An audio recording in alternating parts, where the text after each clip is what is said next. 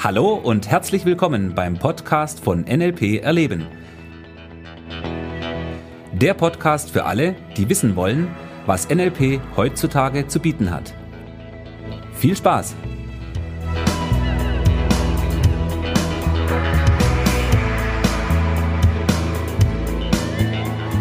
Thomas. Hey, hallo Michi.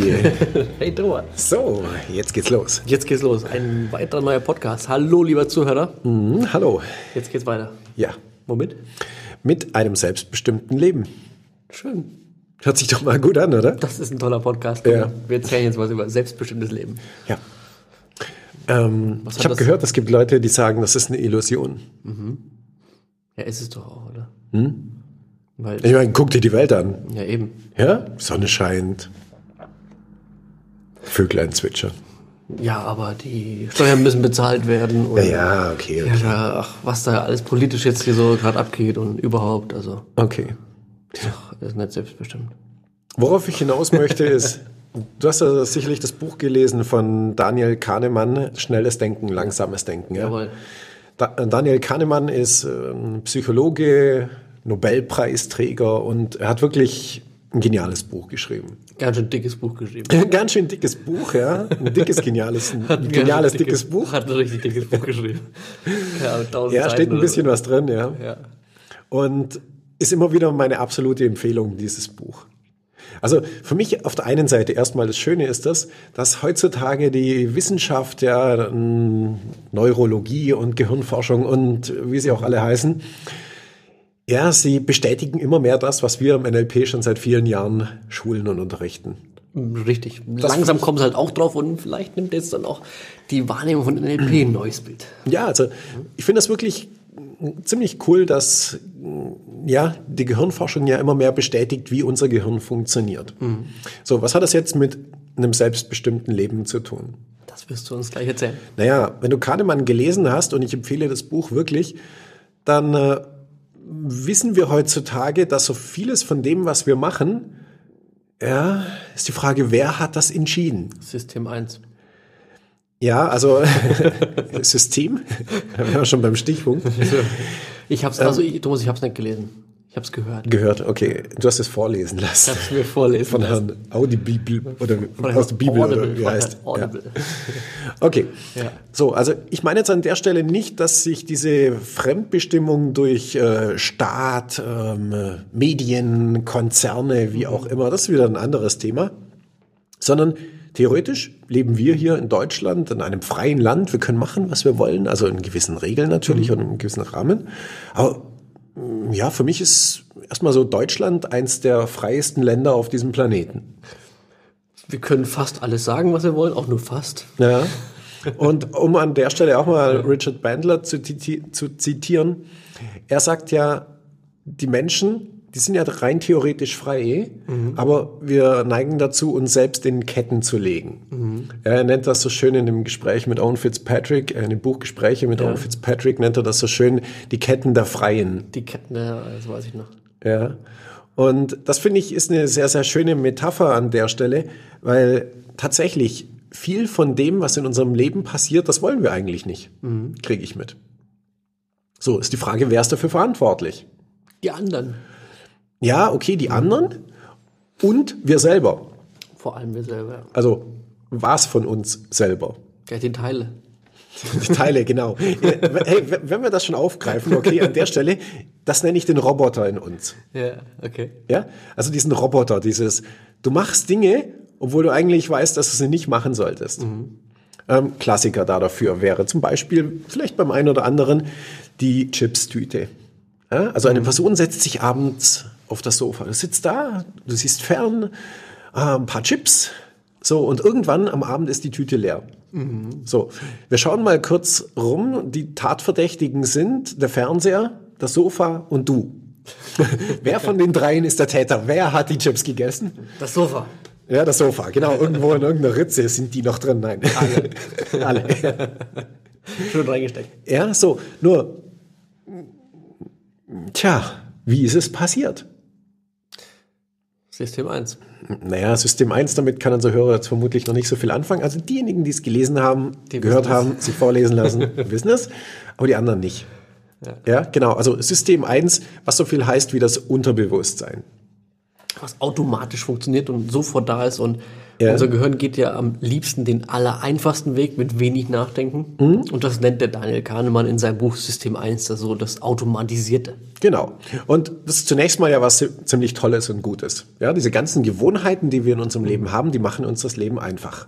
Richtig. Ja, wenn du jedes Mal, wenn du vor einer Tür stehst, darüber nachdenken würden müsstest, wie diese doofe Tür aufgeht. Wie geht das Ding nochmal auf? Ja, was war mit dieser Türklinke? Was muss ich machen? Dagegen treten? Nein, äh, ja. ja.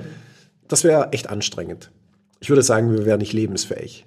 So, aber aus diesem Grund haben wir jetzt natürlich so ein, naja, so ein Steuerungssystem genannt Unterbewusstsein, wo unsere Gewohnheiten abgespeichert sind und dieser Roboter sozusagen, der macht für uns Dinge. Mhm. Dummerweise macht er sie eben nicht immer so, wie wir vom Bewusstsein her das haben wollen. Ja, also anderes Beispiel da dazu ist, du fährst mit dem Auto und du fährst eine Strecke, die du ja öfters fährst, aber diesmal fährst du woanders hin. Mhm. Ja, wenn du jetzt nicht aufpasst, dann kann es sein, dass du an der Stelle, wo du abbiegen musst, geradeaus weiterfährst, zum Beispiel. Kenn ich. Ja, ist mit Alex am Sonntag passiert, ne? Hat die Ausfahrt verpasst. Kam halt zu spät. Ja. Das können wir auch Alltagstrance nennen. Hm, können wir, ja, wir haben verschiedene Namen für die Geschichten, ja. Okay. So. Und naja, wenn wir jetzt uns das Thema Entscheidungen angucken, auch dafür gibt es mittlerweile ja sehr viele Untersuchungen und die kommen alle zu dem gleichen Schluss, dass das Bewusstsein das oder der Bereich ist, der am letzten davon erfährt, wenn eine Entscheidung ansteht zu treffen. Mhm. Ja, ich wiederhole das nochmal, weil das ist schon ziemlich heftig erstmal. Ja, das Bewusstsein ist das, was als letztes erfährt, dass du jetzt eine Entscheidung triffst. Also, so, jetzt denken wir alle aber erstmal, dass wir ja diejenigen sind, die die Entscheidung treffen. Aber ist es nicht. Wer ist es denn dann? Naja, das Unterbewusstsein. Oh, okay. So, aber damit vergrößern wir das Problem ja erstmal nur, wir machen es ja noch nicht besser, ne? Wir haben es nicht gelöst, ja. Genau, weil die Frage ist ja jetzt wieder, wenn du jetzt ein selbstbestimmtes Leben führen möchtest, also die erste, naja, die erste Schlussfolgerung ist ziemlich offensichtlich auf der Hand. Es geht gar nicht. Weil du bist ja nicht derjenige, der die Entscheidung in deinem Leben trifft.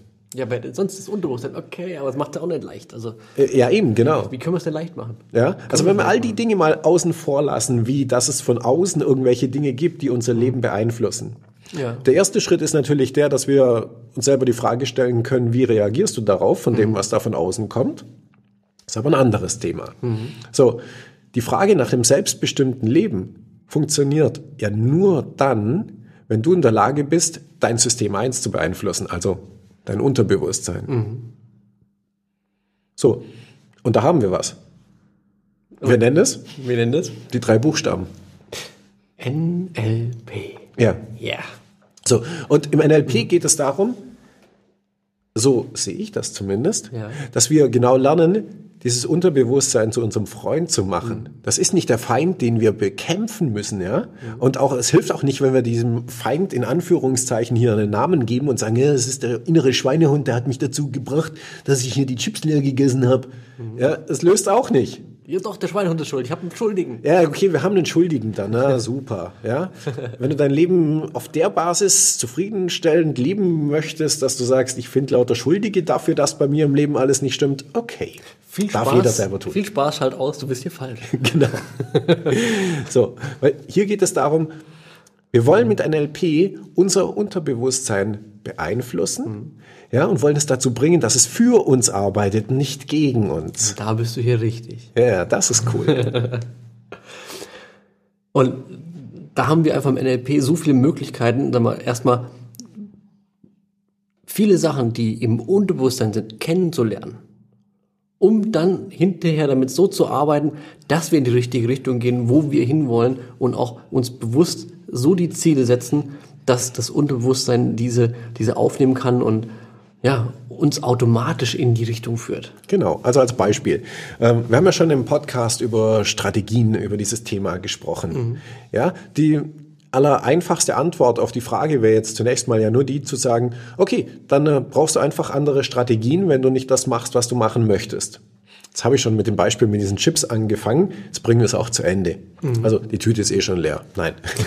die nächste Tüte. Ah, die nächste Tüte. Okay. Ja. So, meine Strategie in ganz einfacher Form jetzt für Chips essen. Also für wenn gegen- ich das also tatsächlich für, mache. Für Gegenchips essen. Nein, für Chips essen. Okay, also wenn ich Chips. welche esse, Ja, also ja. wenn ich Lust habe, Chips zu essen. Ja. So, ich gehöre zu den Leuten, die essen etwas aus dieser Tüte Chips, ja, dann hören sie auf und packen die Packung weg. Machst du sowas? Ja, das mache ich. Also Mach sogar einen Gummi außenrum. die, halb, die, die halb volle Packung quasi noch. Ja, nicht nur halb voll, also da ist mehr als die Hälfte drin. Okay. Ja, und ich ernte regelmäßig relativ unverständnisvolle Blicke nach dem Motto, hä, wie geht, geht das?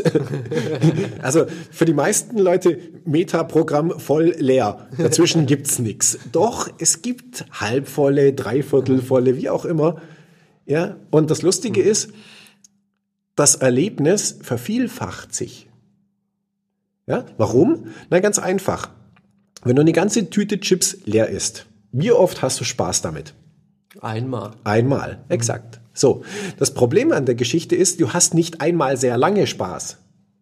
Ja, weil unsere, unsere Geschmacksnerven, die funktionieren so, dass sie zunächst mal, also wenn du den ersten Chips isst, ja, Mega der schmeckt geil. noch sehr, sehr gut. So, der zweite schmeckt vielleicht auch noch sehr gut. Nur das Problem ist, mit jeder Wiederholung lässt die Neuigkeit der Information nach.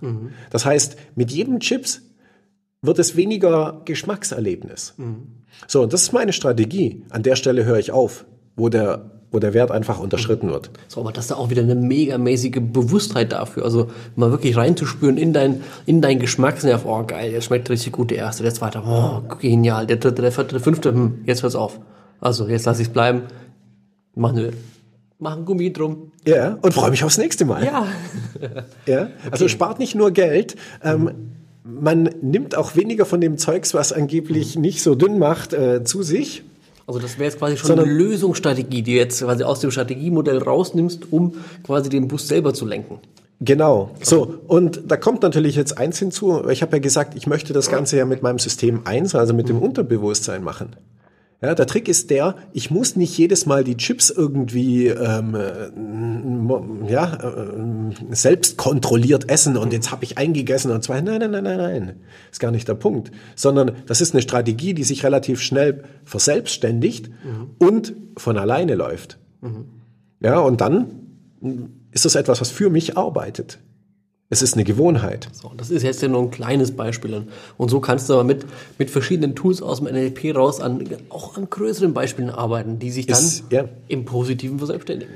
Genau darum geht's. Also wir haben das wirklich jetzt genommen hier, um äh, mal dem Zuhörer zu zeigen, wie das Ganze funktioniert, wie du das für dich nutzen kannst. Genau. Und das ist das, was wir mit Persönlichkeitsentwicklung meinen. Ja? An sich selber, sich selbst optimieren und zwar auf der bestmöglichsten Ebene. Richtig. Jeden Tag ein Stückchen weiter in die richtige Richtung gehen. Dann. Das soll die Richtung sein, wo du selber Bock drauf hast, wo du Spaß dran hast, wo du, wo du wirklich hin willst. Automatisch. Ja. Und da wollen wir hin. Und, und das noch verfeinern, so dass du deinen Weg, den du gerne gehen willst, auf eine flotte Art bestreiten kannst. Vollgas. Yeah. Okay, in Also- diesem Sinne, lass es dir gut gehen. Bis bald. Ciao, ciao. Ciao, tschüss.